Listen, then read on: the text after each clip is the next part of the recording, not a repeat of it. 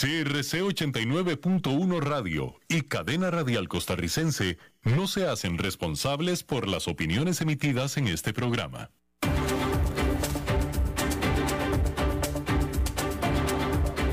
Inicia a las 5 con Alberto Padilla. Un programa diseñado con el objetivo de llevarte diario de reconocidos editorialistas, de lunes a viernes a las 5 de la tarde por CRC 89.1 Radio, a las 5 con Alberto Padilla. Hola, ¿qué tal? Saludos, bienvenidos a esta emisión de A las 5 con su servidor Alberto Padilla, la primera del nuevo año, del 2021. Muchísimas gracias por estar escuchándonos en esta emisión. Espero que haya tenido unos muy buenos días festivos. Espero que haya tenido buenas fiestas con seguridad sanitaria, por supuesto. Y bueno, pues que la haya pasado muy bien. Le deseo a usted, a todo el que me escucha, donde quiera que esté, toda la vida, amor y triunfo para este 2021. De entrada, forzosamente tendrá que ser un mejor año que el que fue el 2020. Tiene que ser, no puede haber un peor año que el 2020. Pero bien, muchísimas gracias de nuevo y le deseo todo, todo lo mejor. Estamos transmitiendo desde las señales y las, instalaciones de CRC 89.1 FM en San José, Costa Rica, desde donde estamos transmitiendo hasta el punto, en el tiempo y en el espacio en donde usted nos está escuchando, porque estamos transmitiendo en diferentes vías, comenzando por la señal de Facebook Live. Si estamos en Facebook Live, ¿verdad, mi querido David? ¿Estamos en Facebook? Ok, como no veo el monitor acá, gracias. Estamos transmitiendo también podcast en las diferentes plataformas al respecto, Apple Podcast, Spotify, Google Podcast, etcétera, etcétera. Y también aquí en Costa Rica este programa que sale en vivo en este momento a las 5 de la tarde en CRC 89.1. Se repite todos los días en la noche a las 10 aquí mismo en CRC 89.1. Señor David Guerrero, oficialmente feliz año, me da gusto verlo por aquí. Y bueno, pues muchísimas gracias a ustedes. Y este programa sigue siendo producido por la productora general Lisbeth Ulet. Bien. Bueno, pues qué día escogimos, ¿eh? ¿Qué día escogimos para iniciar esta emisión del año? Este, pues 6 de enero, en el que usted seguramente está al tanto de la situación en la capital de Estados Unidos. De repente uno podría haber pensado que la situación, o sea, si yo le platicara sin nombre de país, si yo le dijera de una capital en el continente americano donde se está dando la transición del poder, donde hay un presidente que se niega a dejar el poder, que no se quiere ir, y que invoca e incita a masas a que fluyan a la capital del país y que entren al Congreso del país e interrumpan la sesión plena del Congreso donde se está eh, dilucidando, confirmando, hablando sobre la sucesión presidencial. Si yo le digo todo esto, sin decirle el nombre del país, pero diciéndole que es en el continente americano, usted me diría, ah, claro, eso seguramente fue Caracas, seguramente fue La Paz, probablemente fue Quito. Jamás usted hubiera pensado que eso era Washington. Y sin embargo, eso es lo que se está dando en este momento en Washington. En el año 2021. Y, bueno, este, en este momento está entrando el estado de sitio en la capital de Estados Unidos. En este momento se están Hace dos minutos, a las seis de la tarde con dos minutos, entró el estado de sitio, el estado el toque de queda en la capital de Estados Unidos después de los disturbios que se dieron en el Congreso del país, donde una masa de personas invadió, tomó al Capitolio de los Estados Unidos, incitados directa e indirectamente incitados por el propio presidente de los Estados Unidos. Mire, esto, esto ya no es un juego. Si usted es de los que apoya a Donald Trump y todavía está apoyando a Donald Trump, por favor, vaya, vaya con un psicólogo, primero le voy a decir eso. Si usted todavía está apoyando a Donald Trump, por favor vaya a un psicólogo porque hay un problema con ustedes. Se lo voy a decir y se lo digo en serio. ¿Sí? Porque, o sea, digo, simplemente seamos objetivos. Si usted es de los que cree que hubo efectivamente un fraude electoral en Estados Unidos, bueno, ¿dónde están las pruebas? Pruébenlo, pruébenlo y después protestan. Pero si no tienen pruebas, como no las tienen, porque no las hay, entonces dejemos, pongámonos serios, pongámonos serios, ¿sí? Usted tiene derecho a su propia opinión. Usted puede opinar que hubo fraude electoral en Estados Unidos. Usted lo puede opinar. De lo que no tiene derecho usted es de inventarse los datos. Usted puede opinarlo, pero no lo puede afirmar. ¿Y por qué no lo puede afirmar? Porque no hay pruebas. No las tiene usted y por supuesto que no las tiene Donald Trump. Porque si Donald Trump tuviera las pruebas, Donald Trump estaría en este momento confirmado como próximo presidente de Estados Unidos. Y no lo está. ¿Por qué? Porque no tiene las pruebas. ¿Y por qué no tiene las pruebas? Porque no existen. Porque no hay. ¿Y por qué no hay? Pues porque nunca se dio ese fraude famoso. Simplemente. Entonces, ya esta retórica y este apoyo que mucha gente le tiene a Donald Trump en, en este sentido, y restricto en este sentido, ya tomó matices peligrosos. Y ya pongámonos serios. Y hablo en plural porque mucha gente en América Latina apoya a Donald Trump. ¿Sí? O sea, de nuevo, ya ah, vamos a ponernos serios, ¿sí? Digo, Augusto Pinochet también tuvo muchos aciertos económicos muy buenos, pero eso no le no dejó y no impidió que fuera Augusto Pinochet. ¿Sí? O sea, pues digo, está bien que Augusto Pinochet haya eh, tenido aciertos económicos, pero los desaciertos violentos y los desaciertos democráticos y los desaciertos políticos que tuvo totalmente eliminaron, sobrepasaron, eclipsaron sus aciertos económicos. Totalmente.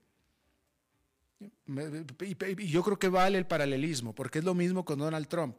La gente que lo apoya, lo apoya basado en el éxito económico que tuvo Donald Trump. Sí, muy bien, qué bueno. Está bien. Esa parte yo se la reconozco también. Pero después, lo que ha hecho después de, es totalmente deleznable absolutamente, y no puede ser apoyado por nadie. Mire usted cómo está Estados Unidos en este momento. O sea, cómo está Estados Unidos hoy y cómo estaba hace cuatro años. Y no me vaya usted a decir, y nadie me puede decir que hoy Estados Unidos está mejor que hace cuatro años. No, no está mejor, no está mejor. Ya ni siquiera económicamente tampoco, ya tampoco económicamente, porque encima vino el desastre económico por la pandemia. Que la pandemia no fue culpa de Donald Trump, pero el manejo a raíz de y después de, sí fue. Pero en este momento la economía realmente no importa, es que en este momento la economía es el menor de los problemas de Estados Unidos. Y después de cuatro años en el poder, todo lo que está pasando en Estados Unidos es culpa del presidente, de cualquier presidente. Lo que pasa en el cuarto año de la presidencia de cualquier país es culpa del presidente. Y esto es culpa del presidente es culpa. Todo lo que está pasando en este momento es culpa del presidente. Por supuesto, se trata de un presidente que dice que todo lo que pasa no es su culpa. Porque él, no, él dice que no es su culpa, la culpa es del fraude. Pero bueno, el mensaje es, hay que ponerse serios. Esto ya se pasó, ya se pasó, de tueste, definitivamente. Y, y de nuevo, espero que ninguno de los que me esté escuchando apoye lo que está haciendo Donald Trump en este momento. Ahora, déjeme aclarar una cosa. Joe Biden es, fue desde el, desde, el, desde el 3 de noviembre, desde el 3 de noviembre es el presidente electo de Estados Unidos y el 23 de enero será el presidente de Estados Unidos. Eso ya está. Yo aquí no estoy hablando acerca del ataque a la democracia, que, que hay, que lo está. Hay un ataque a la democracia. Esto casi, casi tiene elementos de golpe de Estado simplemente por las acciones. pero no va a tener el resultado deseado. Es decir, Joe Biden va a ser el presidente de Estados Unidos, punto, se acabó. Eso, eso no queda la menor duda. La sesión que interrumpieron hoy, la cual era más que nada de formalidad, se va a hacer en un rato más. Por cierto, que ya los reportes están diciendo que ya las autoridades tomaron control del Capitolio. Se va a hacer hoy mismo, si no se va a hacer mañana, o si no se va a hacer la próxima semana, pero se va a hacer. Y por más que protesten los eh, senadores republicanos y etcétera, por más que vayan a hacer las protestas y todo, eso va a ser todavía más formalismo que el formalismo que se estaba haciendo con la eh, confirmación que se estaba dando este día. Así es que eso, ya está. que, que Joe Biden va a ser presidente del país está escrito desde el 3 de noviembre. Eso no, lo que pasó hoy no cambia en lo más mínimo, ni siquiera la fecha de asunción al poder, ni siquiera. Ese no es el peligro, ese no es el riesgo, para nada, no es. El riesgo es la división que está creando este, este personaje, este sujeto. El encono que se refleja en lo que está pasando en Washington. Incitado por él. 100% incitado por él. Y además le voy a decir otra cosa, ¿eh? Esta, esta es mi opinión personal y se va a acordar de mí que lo dije el 6 de enero. Esta no se la perdonan a Donald Trump. O sea, Donald Trump ha estado caminando en la línea de la ley o de la ilegalidad durante cuatro años. Ya trataron de hacerle un juicio político hace un año exactamente y no prosperó. Y siempre se tenía y se ha tenido la suposición de que cuando saliera del poder lo iban a perseguir criminalmente, de alguna de las cosas que hubiera hecho. Siempre se ha creído eso. Pero ya esto, esta incitación a la violencia y esta violencia que se está dando, la cual todavía no termina, todavía se está dando, pero esto que fue generado por él directa e indirectamente, yo creo y afirmo, no se la van a perdonar. Y más de algún fiscal lo va, le va a levantar cargos criminales tan pronto deje el poder en tres semanas. De mí se acuerda, ¿eh? Por esto, por esto, por incitación a la violencia, sedición, ah, por ahí va a andar la cosa. Pero esta se me hace que no se lo van a perdonar. Ok, esto es improvisado con respecto a lo que está sucediendo en las últimas tres horas en Washington. Al respecto, antes de, antes de esta mañana, escribí que como vicepresidente de Estados Unidos, a Mike Pence le toca, le tocaba, le debió haber tocado este día presidir una sesión conjunta del Congreso en la que se contarían los votos electorales de los estados. Por lo general, este evento transcurre sin incidentes y sin mayor noticia tampoco. Es, que este, este, esta fecha, este evento pasaba de noche, literalmente pero también por lo general los presidentes en ejercicio perdedores de su reelección no intentan un golpe para mantenerse en el poder. Desde las elecciones, el presidente Donald Trump y sus aliados han presentado 61 demandas legales, 61, no 6, no 16, no 26 ni 36, 61 demandas legales para anular los resultados y han perdido todas menos una. Las extravagantes afirmaciones de fraude y manipulación que hacen en Twitter y televisión recurrentemente se han evaporado en los tribunales en donde tendrían que aportar pruebas reales, pero que lo único que han hecho es repetir sus fantasías. Para este miércoles, al menos una docena de senadores republicanos y hasta dos tercios de la bancada republicana de la Cámara de Representantes tenían planeado oponerse a los resultados por motivos políticos incomprensibles, dado que están alineándose a un perdedor que en solo tres semanas dejará de tener toda relevancia, además de ser un esfuerzo fútil solo de pantalla. Eso es lo que iba a pasar hoy. Y es que cada objeción firmada por un senador y un congresista detiene la sesión conjunta para que cada Cámara pueda debatir la objeción hasta por dos horas. Pero el resultado final de hoy no está en duda. Joe Biden ganó las elecciones, aunque podría tomar un poco más de tiempo concretar el proceso oficial, de acuerdo a lo que estuvimos viendo el día de hoy. Vamos a ver si después de que se retome la sesión, cuando se retome, todavía estos senadores republicanos y congresistas republicanos mantienen los pantalones para hacer y concretar lo que tenían pensado concretar, que es hacer esta, esta negación de los cuentos, esta negativa. Vamos a ver si tienen esos pantalones de hacerlo después de todo esto. Veremos. Deje, deje usted los pantalones, la cara, la cara de hacerlo. ¿Sí? Bueno, en ese contexto, encima de todo eso, hay que decir que, aparte, ya se confirmó que los demócratas se quedan con el control del Senado. O sea, Donald Trump perdió todo, perdió la presidencia y perdió el control del Senado.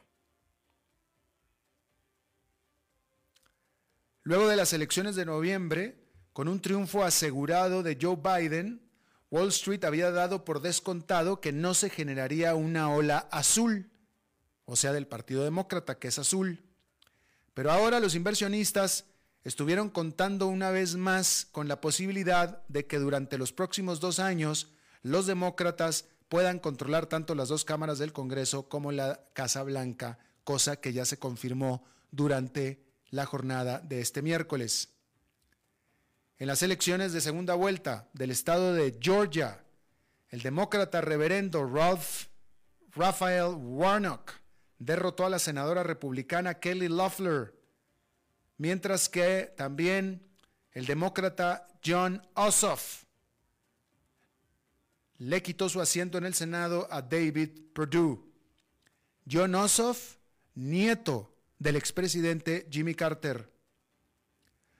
Wall Street, sin embargo, está actuando ya en el último día, en este miércoles, eh, comenzó a actuar como si lo más probable era la victoria de Ossoff, con los inversionistas apresurándose por reajustar sus portafolios.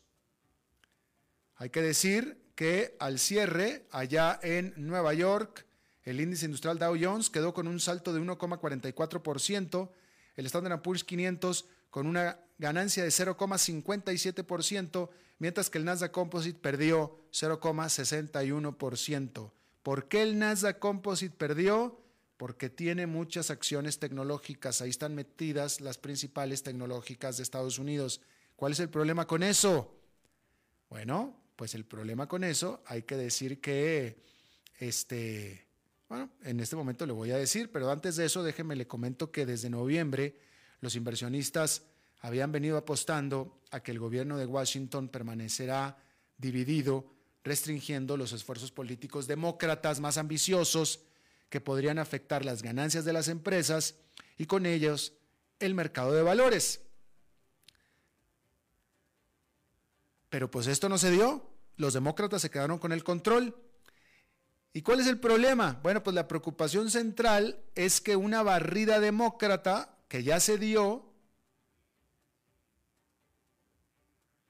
con el Partido Demócrata al control del Senado y del Congreso y de la Casa Blanca, pues esto allá en el camino a impuestos más altos y a regulación tecnológica, aparte de un, ambiente, un enfoque ambiental más agudo y mayores movimientos hacia la redistribución de la riqueza.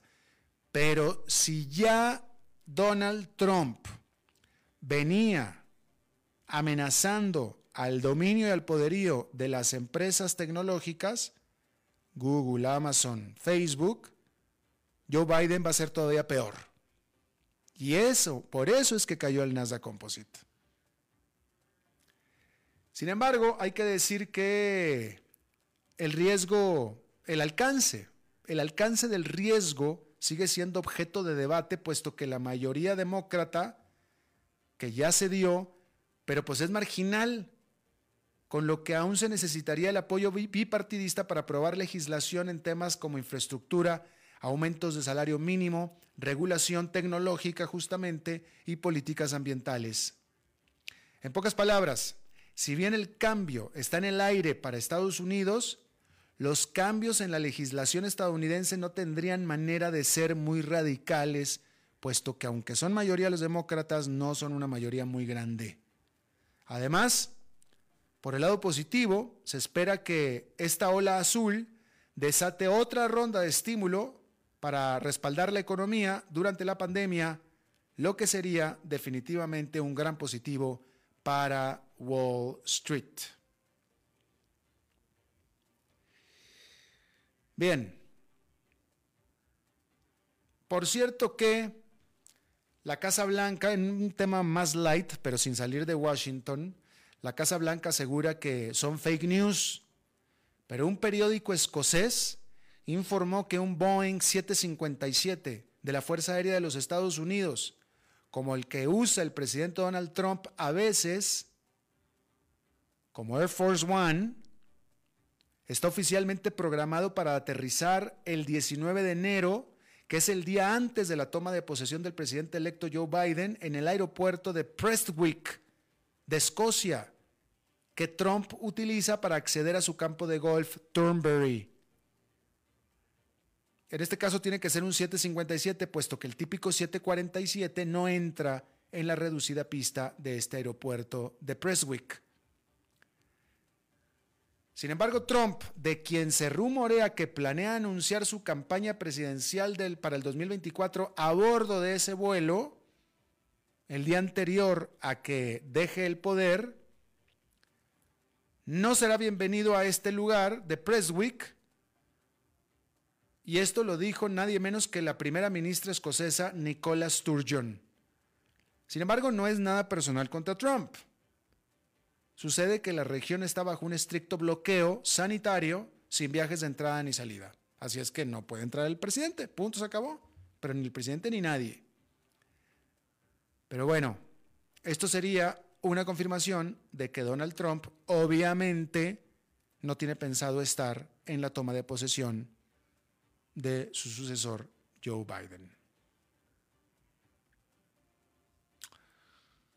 Por cierto, cambiando de tema, pero quedándonos en Washington, más de 60 años después de que Dwight Eisenhower estableció el Refugio Nacional de Vida Silvestre del Ártico en el Circo Polar Ártico, el gobierno federal de Estados Unidos dará a conocer este miércoles, se esperaba que lo hiciera, las ofertas para perforar en busca de petróleo en esa zona.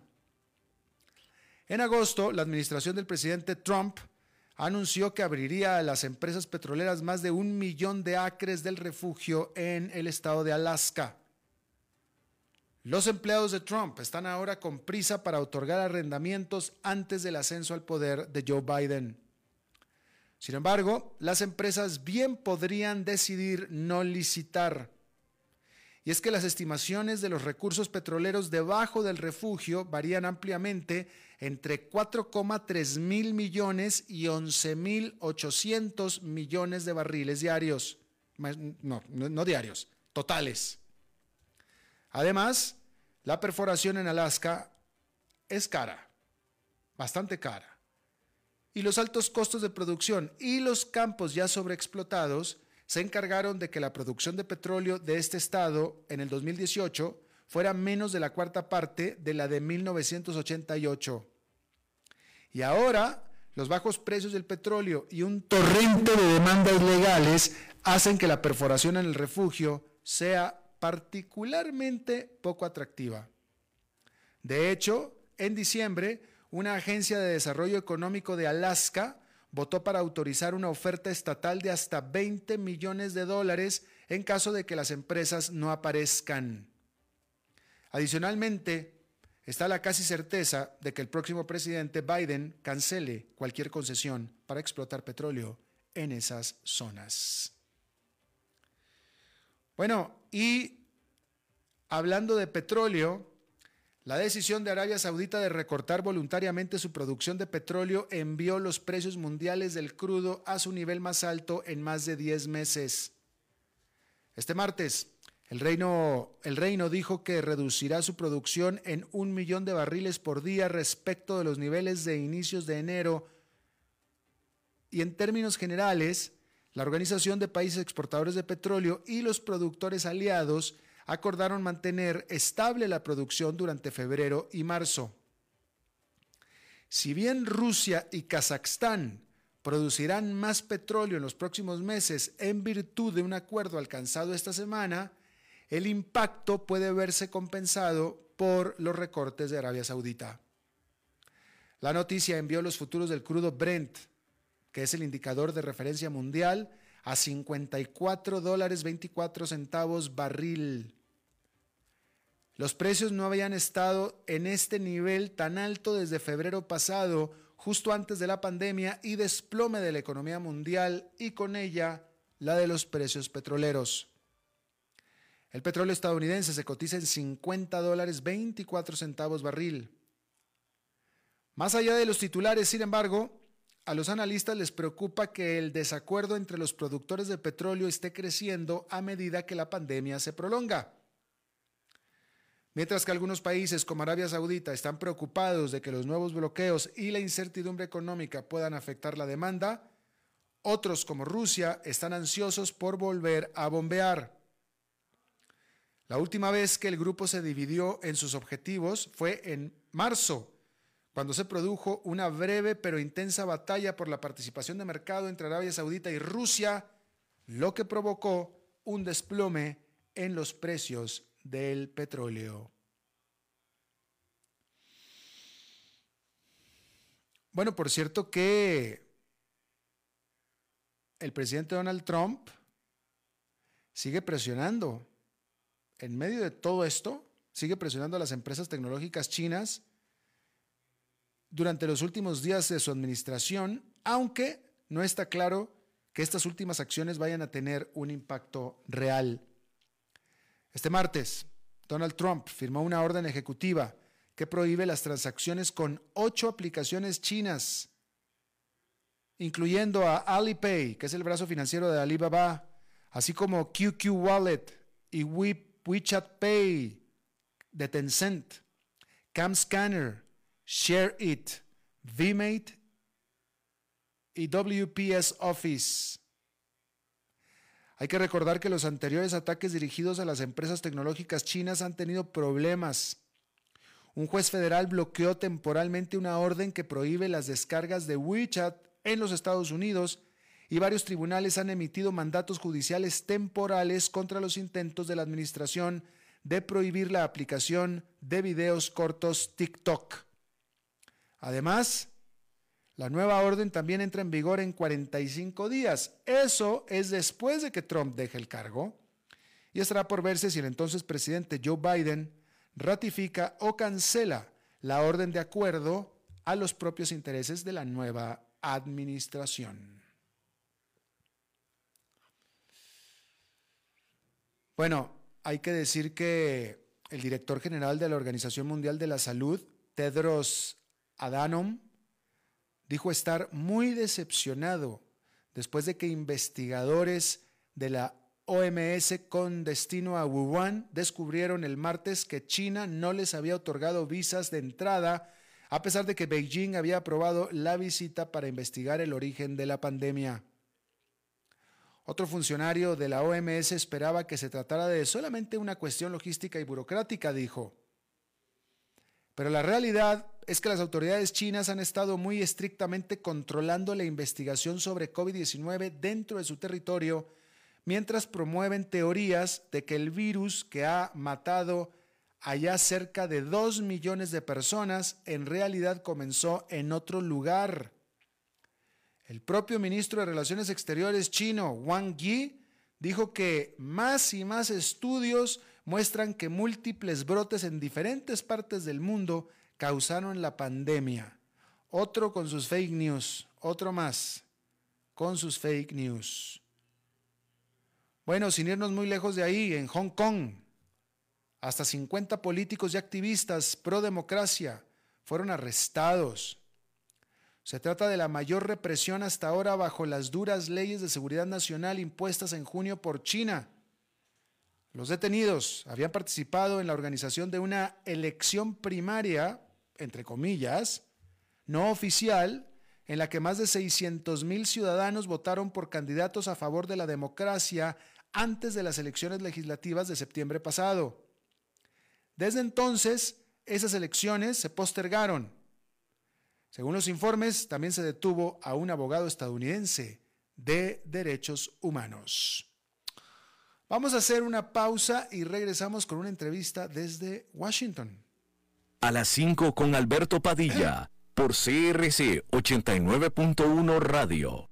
Evitar el contagio. Ya sabes cómo hacerlo. El reto está en no dejar de hacerlo. Seguite lavando las manos frecuentemente con agua y jabón. No te toques la cara sin haberte lavado las manos primero. Tapate la nariz y la boca con el antebrazo antes de toser o estornudar. Mantenete a una distancia física de 2 metros y no debes olvidar llevar puesta siempre la mascarilla como barrera de protección. Si respetas las reglas, evitas el contagio. Sigamos cuidándonos. Esto es un problema de todos que resolvemos cada uno. Un mensaje de la Cámara Nacional de Radiodifusión y esta emisora. Haga crecer su negocio. Facebook, Mercadeo y más. Imágenes en alta definición, estrategia de crecimiento y muchos beneficios. Información al 7189-5277. Paquetes especiales desde 40 mil colones mensuales. Sí, todo eso desde 40 mil colones mensuales. Contáctenos al 7189-5277. Desde Maipú, Mendoza, la tierra del olivo nos llega aceite de oliva Laur. Su delicada y elegante textura, así como su afrutado aroma vegetal, lo convierten en un aceite especial para paladares exigentes. Disponible en tres variedades: Laur Cruz de Piedra, Laur Aceite de Oliva Extra Virgen y Laur Gran Mendoza Aceite de Oliva Extra Virgen. Lo mejor de tres zonas en una sola botella. Galardonado con el Gran Prestige Gold en el Terra Olivo 2018. Aceites de oliva Laur no pueden faltar en tu mesa. De venta en todas las tiendas, don Fernando.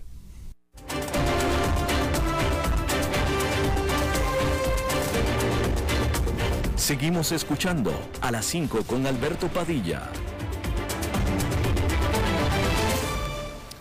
Bueno, muchísimas gracias por continuar eh, con nosotros. Eh, déjeme, le eh, informo que se está confirmando por parte de medios internacionales en este caso la agencia Reuters, cita a la cadena de noticias, bueno, no es cadena de noticias, pero a la cadena NBC. Reuters, la agencia informativa Reuters cita a NBC, quien ha confirmado que una persona ha fallecido producto de estos disturbios en la capital de Estados Unidos. Así es que, eh, bueno, pues ya, ya se tornó fatal este asunto en la capital de Estados Unidos y todavía no termina, ¿eh?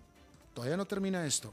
En este momento la capital de Estados Unidos está bajo toque de queda y nos vamos justamente a Washington, donde está ya un buen y viejo amigo de muchos años y prácticamente colaborador de facto de este programa, Isaac Cohen, quien fue economista de la CEPAL en Estados Unidos.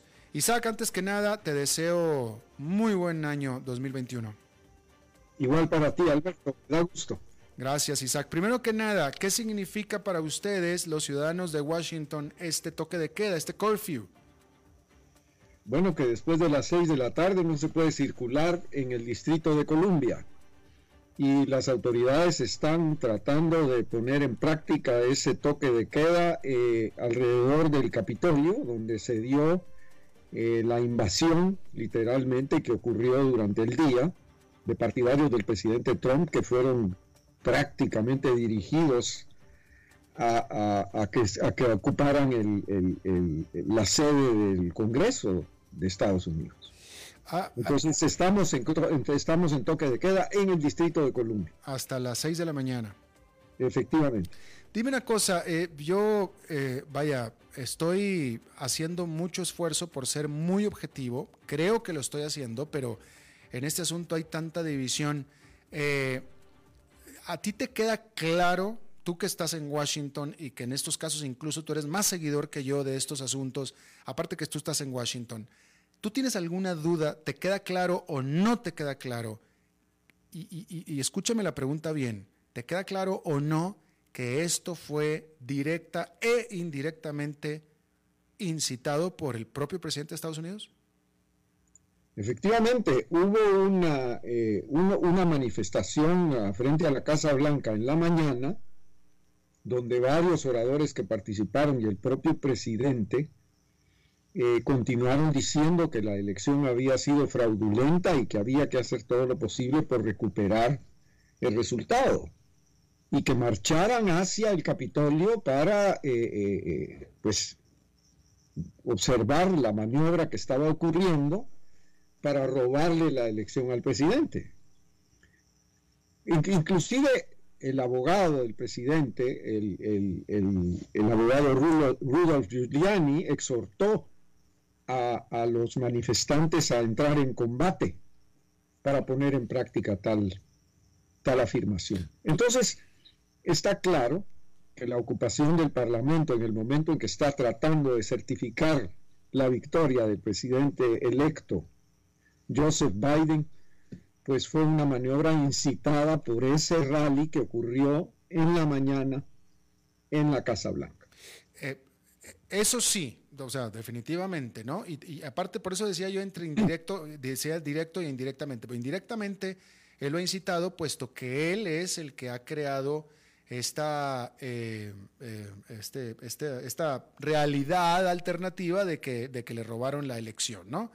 Este, Y además, si, me permites, hay un video divulgado a las 5 de la tarde de hoy, una hora antes del toque de queda, en donde el presidente Trump eh, exhortó a sus partidarios a que se fueran a su casa, a pesar, volvió a insistir, de que la elección se la habían robado. Pero váyanse a su casa porque esta es una demostración pacífica. O sea, el argumento está ahí, eh, el argumento es que robaron las elecciones, hay pancartas que tienen los manifestantes que dicen, esta vez venimos desarmados, la próxima vez será con armas. Eh, ok, ahora, ¿hay alguna instancia en Twitter, algún tweet eh, que el presidente haya directamente convocado a violencia? Pues no directamente, pero sí exhortó a los manifestantes a que caminaran en Pennsylvania Avenue hacia el Capitolio y los manifestantes ocuparon el Capitolio. Ajá. Yo estaba diciendo aquí al inicio de este programa, Isaac, y a ver qué piensas tú, yo creo que de esta, esta no se la perdonan a Donald Trump. Yo creo que de todos los cuatro años que estuvo caminando sobre la raya de la ilegalidad, yo creo que en esta ya cayó del otro lado y en esta sí lo van a perseguir. Bueno, hubo una situación ya de hecho que es muy importante, que cuando el, Capitolio se vio invadido y la guardia del Capitolio tuvo que proteger a los senadores y a los congresistas que estaban en sesión en ese momento. Y al vicepresidente. Y al vicepresidente que presidía el Senado. En ese momento eh, eh, eh, quedó claro de que la seguridad del Parlamento estaba en duda. Y hubo una petición, tanto del vicepresidente Pence como de la señora Pelosi, del señor McConnell. Pelosi, líder de la mayoría en la Cámara, McConnell, líder de la mayoría republicana en el Senado, para que la Guardia Nacional interviniera. Y esa orden la dio el vicepresidente Pence, no la dio el presidente Trump. O sea, la autoridad se está desplazando, se está alejando del presidente cada vez más, pero efectivamente hay la duda de qué, es lo que va a pasar en los próximos 14 días. Hay una, una alternativa planteada por la Asociación Nacional de Manufactureros en un comunicado público diciendo que hay que invocar el artículo 25 de la Constitución por el cual el presidente convoca al gabinete en pleno y suspenden las actividades del presidente Trump por cierto número de días hasta que el Congreso decida si está capacitado para gobernar o no.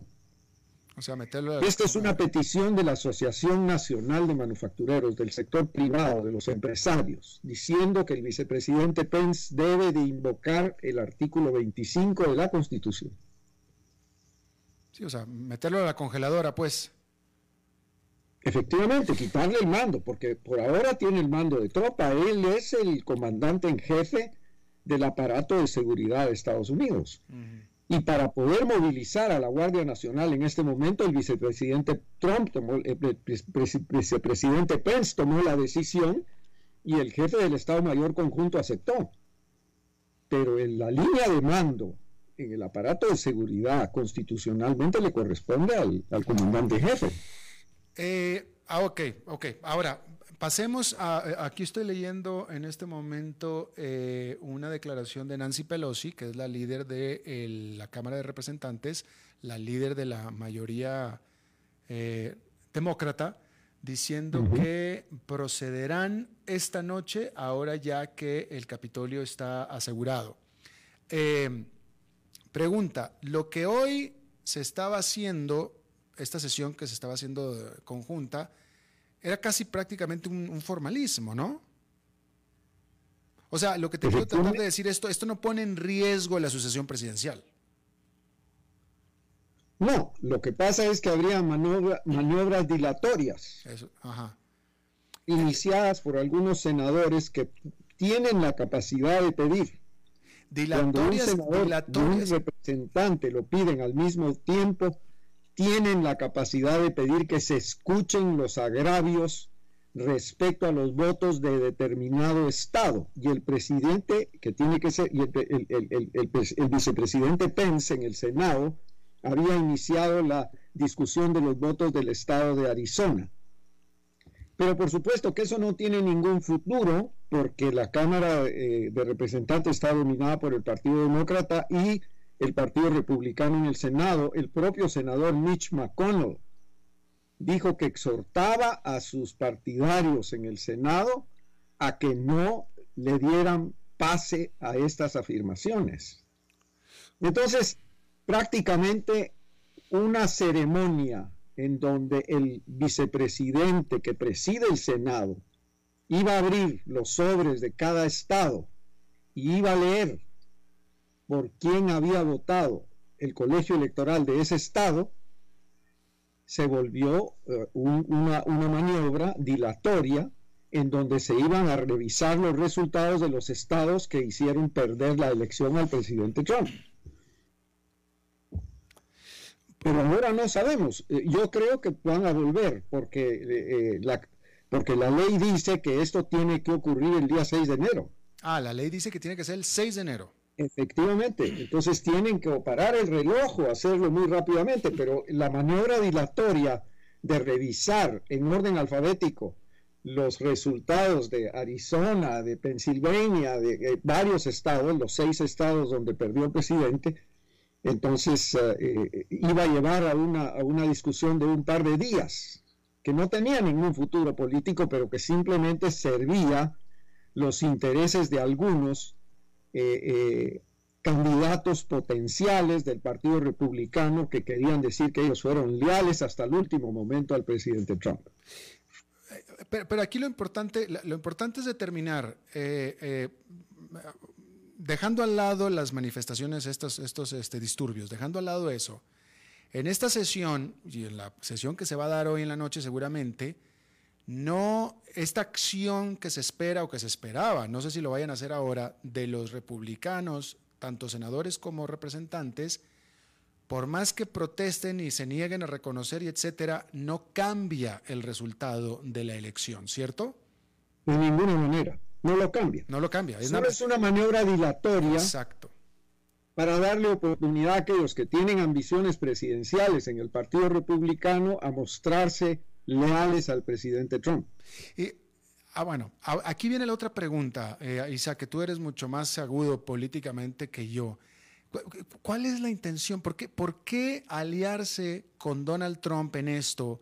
Si Donald Trump ya va de salida, ya, ya, ya perdió, ya se va, este, eh, al final bueno, ya, es del Partido Republicano, pero antes no era ni siquiera del Partido Republicano. ¿Por qué? ¿Por qué? ¿Cuál, es la intención de estos republicanos de aliarse en este momento al presidente Donald Trump? Por lo menos dos razones. Primero, porque tiene una capacidad de movilizar gente que pueden venir a Washington a hacer un desastre como el que hicieron hoy, de invadir el Parlamento, de ocupar el Parlamento. Esa es una. Y la segunda es que 74 millones de ciudadanos votaron por el presidente Donald Trump. 74 millones. Entonces ahí hay un caudal electoral que muchos tienen interés en que el presidente Trump les dé la bendición para que sean ellos los, los sucesores. Claro, claro. Pero, pero, ¿cuál, pero ¿a qué costo, Isaac? El costo es altísimo. Bueno, tenemos el ejemplo del senador Ted Cruz. Ted Cruz, que antes era enemigo de Trump. Efectivamente, que ahora resulta ser uno de sus más fervientes partidarios. Qué, qué cochinada, ¿eh? La verdad, Ted Cruz, que antes, antes eran enemigos. Efectivamente, fue el principal opositor, el que llegó más lejos en la oposición contra Trump.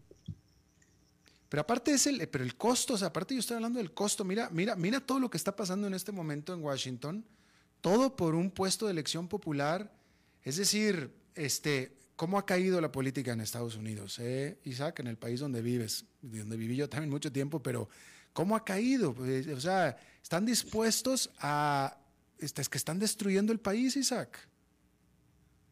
Bueno, lo que pasa es que hay un, un, sector importante de la población que simpatiza con esas posiciones. Eso no se puede negar. Pero, pero, ok. El país está dividido. Yo estoy de acuerdo en que simpatizan, pero si, o sea, Donald Trump, si cambiara de discurso, su gente también cambiaría el discurso. ¿Me explico? O sea, el, pues tipo, está inseguro. Probablemente, pero, pero esa, esta corriente existía antes de Donald Trump. Mm. Donald Trump la logró captar y la logró conjugar, conjugar de una manera que le, que le, que le, que le dio la presidencia. Pero es, una, es una, una, corriente, una vertiente que hay en esta sociedad que, que pues tenemos los números, son 74 millones de personas. Sí, no, el tipo es poderoso. Entonces, yo creo que verlo como una, como una superficialidad, un accidente, eh, eh, eh, una travesura de la historia, en fin, yo creo que es, es subestimarlo. Claro, claro.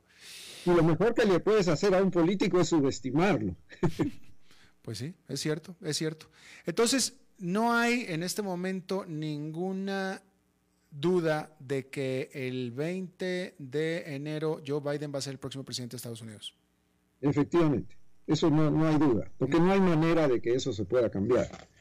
Lo que hay son estas maniobras dilatorias que simplemente van a trazar el procedimiento. Ahorita, según parece, están tratando de convencer a los que querían hacer las maniobras dilatorias para, para hacer de la ceremonia una formalidad y el 20 tener una transmisión del mando donde seguramente el presidente Trump no va a asistir. Con toda seguridad, con toda seguridad. Ahora, este, eh, ¿por, qué, ¿por qué entonces la carta de los exsecretarios de la defensa de Estados Unidos, tanto republicanos como demócratas, pidiéndole o advirtiéndole al presidente que no utilizara a las Fuerzas Armadas? es porque él es el comandante en jefe todavía de las Fuerzas Armadas. Por eso, pero el punto es que si tú, como tú afirmas, como, como tú afirmas de que no hay posibilidad de que Joe Biden no tome el poder el 20 de enero, entonces yo te pregunto, ¿para qué los secretarios de Estado de, de Defensa hicieron esa carta? Me pareciera que algo saben, conocen o temen. Porque su asesor de seguridad, que fue condenado en los tribunales y que a quien él perdonó, el general Flynn, sugirió en una reunión en la Casa Blanca que el presidente Trump debería declarar ley marcial en Estados Unidos y suspender todos los procesos políticos, cerrar el Congreso y convertirse en un dictador. Entonces, si lo Esto es objeto de un debate en la Casa Blanca recomendado por un general retirado del ejército de Estados Unidos, que era el asesor de seguridad del presidente Donald Trump. Eso motiva esa carta.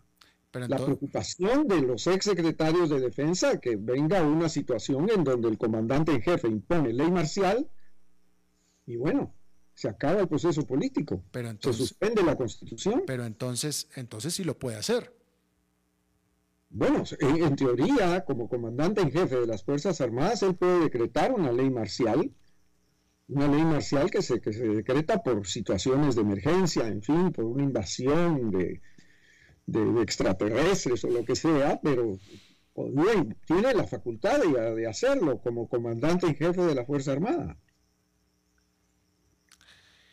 Eh, yo, yo creo que él sí lo haría. Él, él sí lo haría. Bueno, se lo han aconsejado. Bueno, pues ahí está. Se lo han aconsejado, si eso está claro, y eso se y se sabe. O sea, si tú me preguntas, ¿tú crees a Donald Trump capaz de hacer eso? Yo digo, sí, sí lo creo capaz. Si cree que le va a funcionar, sí, pero yo creo que esta, esta idea de invocar el artículo 25 de la Constitución para evitar que durante los próximos 14 días pueda ocurrir alguna circunstancia extraordinaria, yo creo que puede tener alguna puede tener alguna vigencia, porque eh, si hay preocupación después de esta ocupación del Parlamento eh, ocupar el Parlamento es el, símbolo más grande de la muerte de la democracia. De acuerdo. Lo sabemos. Hitler incendió el Parlamento en Alemania para tomar el poder. O sea, estas cosas están en la historia y, y, es, muy, es, muy, es muy simbólico lo que pasó hoy. ¿Cómo es posible que no esperaran las autoridades, las, Fuerzas Armadas, la policía, que no esperara una manifestación fuerte, incluso violenta en el Capitolio. Vaya, me parece, no, yo no diría que lógica, pero, pero como que era esperado, ¿no? No, lo que el presidente hizo es que él convocó una manifestación para el día 6 en donde él iba a hablar. Y esa manifestación se hizo del lado de la Casa Blanca. Si te ubicas del lado opuesto, del Parlamento. Pero en, ese, en esa manifestación, en ese, eh, hubo discursos que invitaron a los manifestantes a irse al Parlamento. Y los manifestantes entraron al Parlamento. Si las, yo, no sé si has visto las, las noticias, pero los, los parlamentarios estaban encerrados en la Cámara y los guardias de seguridad con los, las armas en la mano esperando la invasión de los manifestantes. Pero, ok, eh, eh, no he visto yo, pero, pero por, por, eso te digo, o sea, es decir, no, claramente no había suficiente seguridad en el, en el Capitolio. ¿Cómo es posible que no la hubiera? No, se subestimó porque la manifestación no iba a ser en esa parte de la ciudad. Ya iba a ser en la parte de la Casa Blanca. Tú te ubicas en Washington. La caminata que hace el presidente cuando toma posesión es del Capitolio a la Casa Blanca. Son más o menos unas dos millas. Entonces la manifestación va a ser del lado de la Casa Blanca. Yo tengo la impresión que subestimaron la posibilidad de que la manifestación se desplazara hacia el Parlamento, mientras que el Parlamento estaba en sesión. Solo la guardia del Capitolio que tiene su propia guardia de seguridad, estaba protegiendo el recinto parlamentario. Solamente, nada más especial. se, vio desbordada. Inclusive la policía del Distrito de Columbia, porque la alcaldesa del Distrito de Columbia no tiene jurisdicción en las partes donde hay edificios federales. Mm.